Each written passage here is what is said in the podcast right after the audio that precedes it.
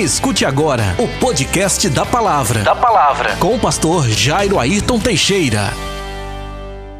O tema da nossa reflexão é: Levantai os, os vossos olhos e vede. O texto é de João, capítulo 4, versos 31 a 38. E entretanto, os seus discípulos lhe rogaram, dizendo: Rabi, come. Ele, porém, lhes disse: Uma comida tenho para comer que vós não conheceis. Então os discípulos diziam uns aos outros: Trouxe-lhe porventura alguém algo de comer? Jesus disse-lhes: A minha comida é fazer a vontade daquele que me enviou e realizar a sua obra. Não dizeis vós que ainda há quatro meses até que venha a ceifa? E eis que vos digo: levantai os vossos olhos e vede as terras que estão brancas para a ceifa.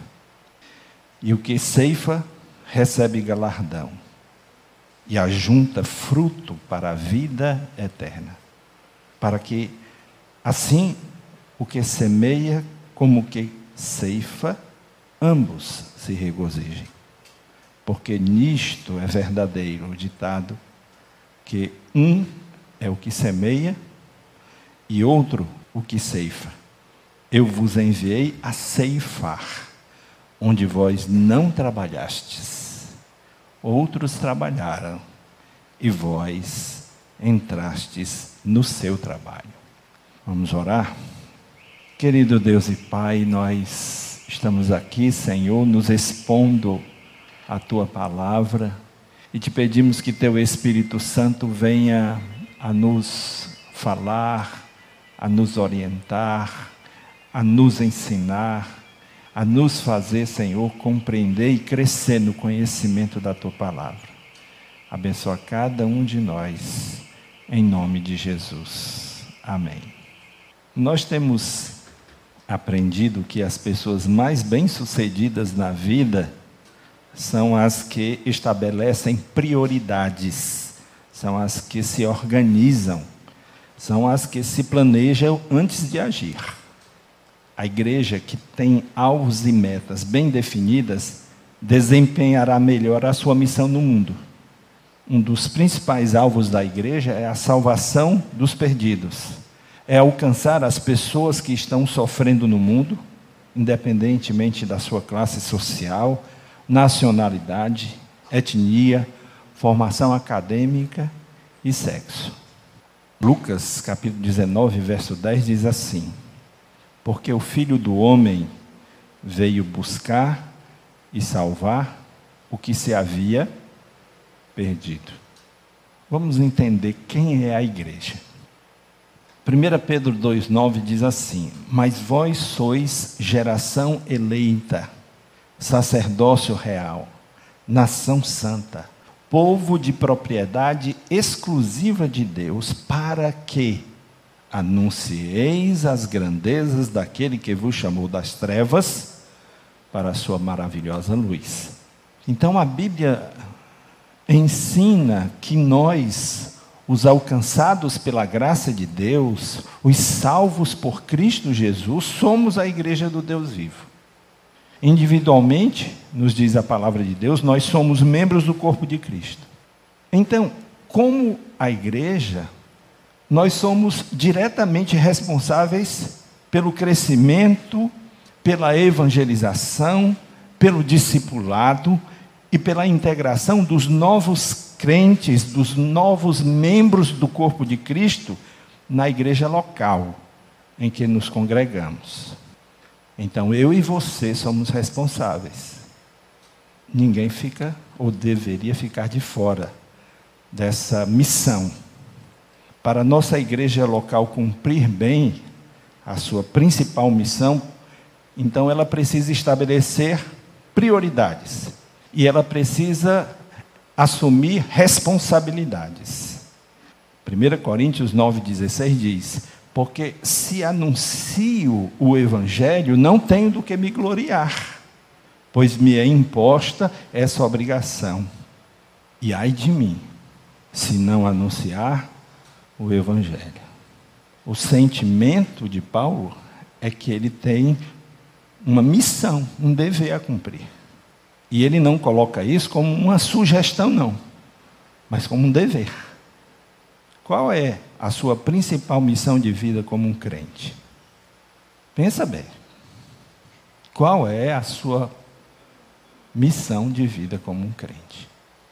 A nossa principal missão de vida é cumprir o ID de Jesus, é levar o seu evangelho aos perdidos, é evangelizar o mundo para salvar aqueles que hão de crer na pregação que anuncia Jesus Cristo como único e suficiente Salvador. Um cristão amadurecido, certa vez, escreveu o seguinte: se realmente formos espirituais, colocaremos a evangelização do mundo em primeiro lugar. Todo o nosso conhecimento bíblico, toda a nossa espiritualidade, todos os nossos padrões doutrinários de nada valerão se não colocarmos em primeiro lugar o que mais importa.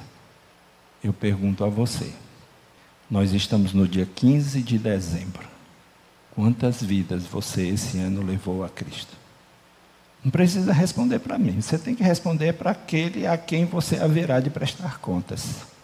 Porque você vai prestar contas. Eu vou prestar contas.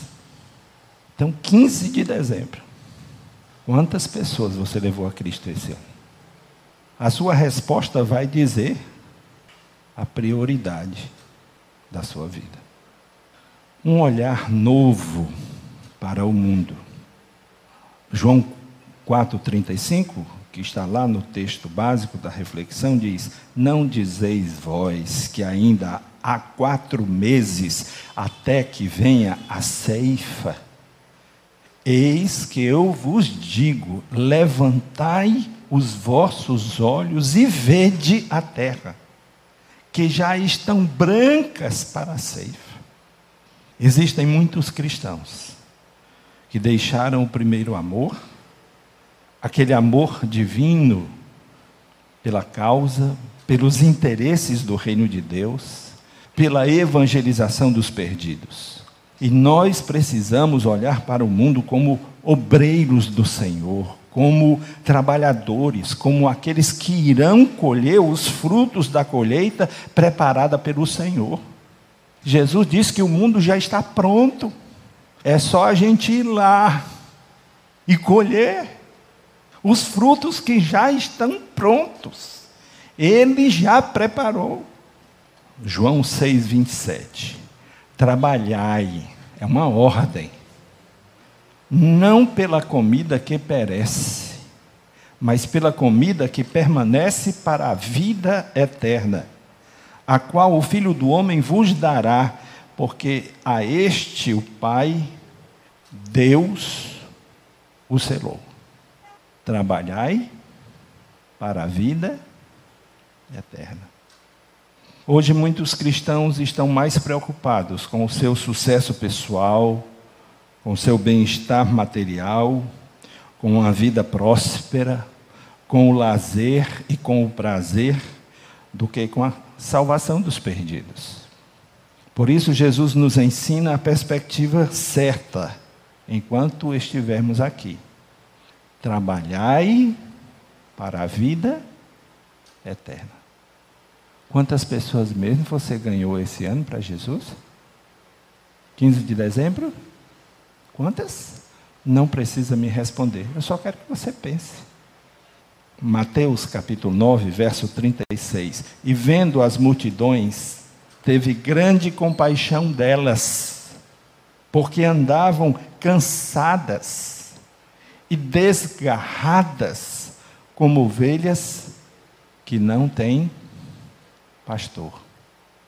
Precisamos olhar para este mundo com o olhar de Jesus e sentir compaixão pelas multidões que andam cansadas e desgarradas, que estão perdidas, que estão afastadas de Deus e sem esperança. Como o próprio Jesus disse, são ovelhas que não têm pastor nós a nossa geração tem mais recursos financeiros, mais conhecimento, mais informação, mais recursos tecnológicos do que quaisquer outros cristãos tiveram nas gerações anteriores. Mas está nos faltando o amor e o compromisso com Deus. Está nos faltando a compaixão de Cristo pelos perdidos. Está nos faltando o amor sacrificial que nos leve a agir, que nos leve a fazer alguns sacrifícios pessoais. Isso nos falta. Nós temos todos os recursos materiais, mas não temos os recursos espirituais para realizar a obra. João 17, 18. Pai, assim como tu me enviaste ao mundo, também eu os enviei ao mundo. A quem Jesus enviou? Em pessoal. A quem? Levante a mão, a quem? Se, se Jesus está falando com você, levante sua mão aí que eu quero ver. Ah, então ele enviou você, não foi? Ele enviou você ao mundo como missionário, como porta-voz, como embaixador do Evangelho como nos ensina a palavra de Deus, nós somos peregrinos neste mundo e estamos apenas de passagem para realizarmos uma grande e maravilhosa obra. Quem veio aqui para ficar no mundo? Pode levantar a mão que eu quero conhecer e me apresentar a você. Quem veio? Ah, então nós compreendemos que nós somos peregrinos, né? Que não viemos aqui para ficar, que estamos de passagem. E nós estamos aqui no mundo para realizarmos uma obra. Que obra é essa? 2 Coríntios capítulo 5, 18 e 19 diz assim: E tudo isto provém de Deus, que nos reconciliou consigo mesmo por Jesus Cristo e nos deu o ministério da reconciliação. Isto é, Deus estava em Cristo reconciliando consigo o mundo, não lhes imputando os seus pecados, e pôs em nós a palavra da reconciliação. 15 de dezembro. Quantas almas você levou para Jesus esse ano? Você que foi enviado ao mundo? Quantas almas? Não me diga não. Responde para ele. Porque você não vai prestar contas a mim, não. É a ele. Assim sendo, deixemos todo o embaraço e o pecado que tão de perto nos rodeia e aceitemos o nosso grande desafio: ir por todo o mundo e pregar o Evangelho. Mateus capítulo 28, 19 e 20. Portanto, ide e fazei discípulos de todas as nações, batizando-os em nome do Pai, do Filho e do Espírito Santo ensinando-lhes a obedecer a todas as coisas que vos ordenei, e eu estou convosco todos os dias, até a consumação, ou até o final dos tempos. Amém? Você está só? Quem aqui está só? Se está só é porque você não conhece o Deus que fez essa promessa. Você não está só. Você tem o poder do Espírito Santo, a autoridade de Deus, a autorização de Deus para levar a mensagem de salvação aos perdidos. Você está fazendo isso? Pela última vez, quantas vidas esse ano você levou para Cristo? Conversa com Deus sobre isso. Presta a tua conta agora com Ele. Diz as tuas razões. Apresenta teus relatórios, a tua alegria de tantas vidas que esse ano você levou para Cristo. Vai, fala com Ele, entusiasmado de tantas vidas que você levou para Cristo esse ano. Conversa com Ele.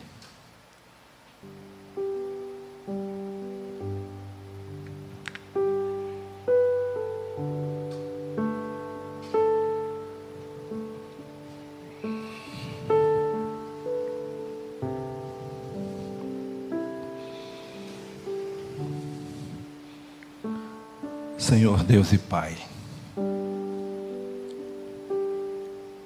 Nós somos a tua igreja, Pai, o teu povo, aqueles que foram escolhidos, separados, preparados e enviados para o mundo.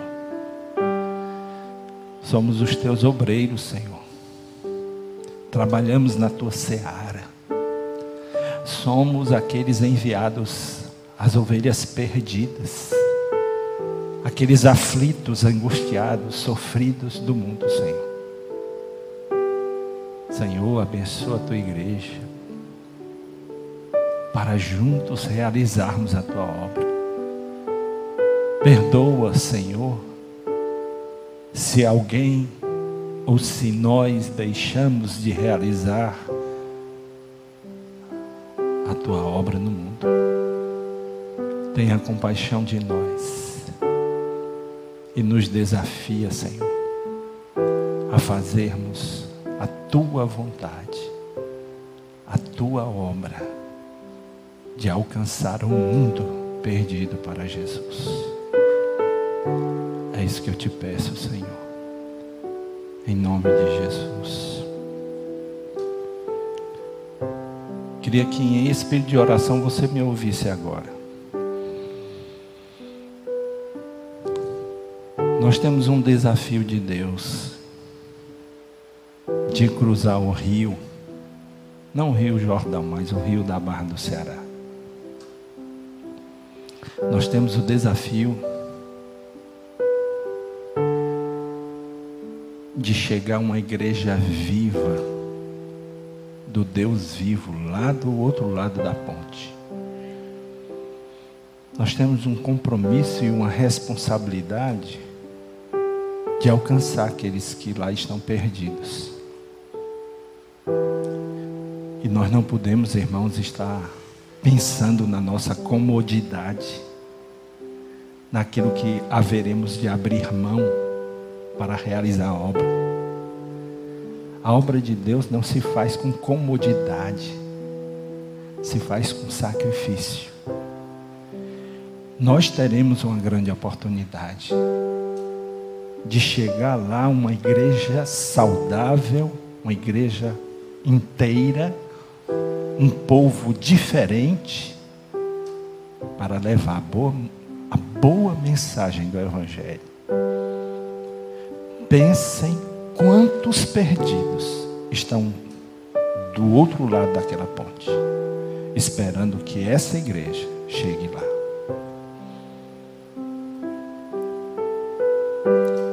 Seu João Eduardo, nosso funcionário, disse que diariamente pessoas perguntam: quando é que a igreja vem para cá?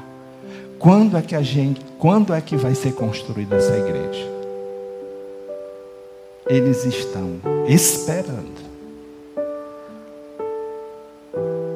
Esperando. Olhem os sinais de Deus. Olhem os sinais de Deus. Igreja, desperta. Desperta, igreja. Não fica inventando desculpa. Não fica na tua zona de conforto.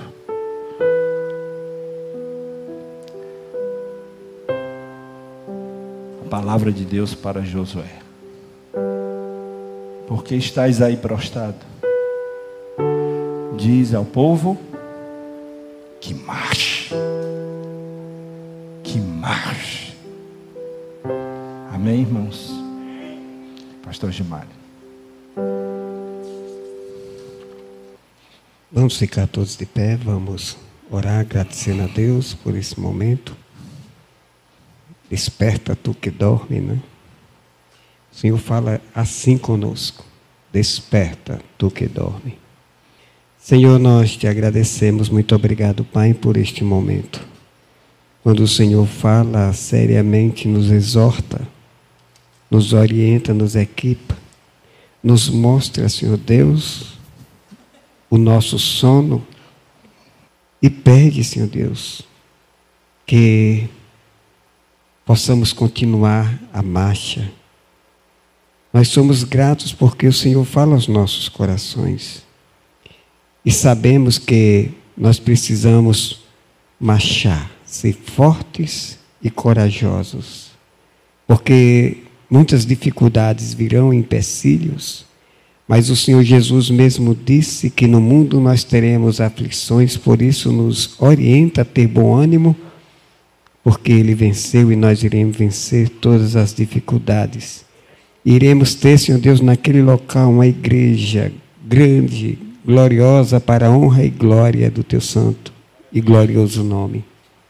Nos abençoa, Senhor, leva-nos para nossas casas em paz.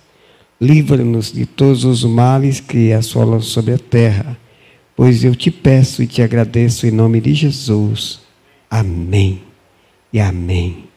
Que o amor de Deus Pai, a comunhão, a consolação do Espírito Santo de Deus e a salvação do Senhor Jesus Cristo esteja com todos vocês, meus amados irmãos e irmãs, agora e eternamente.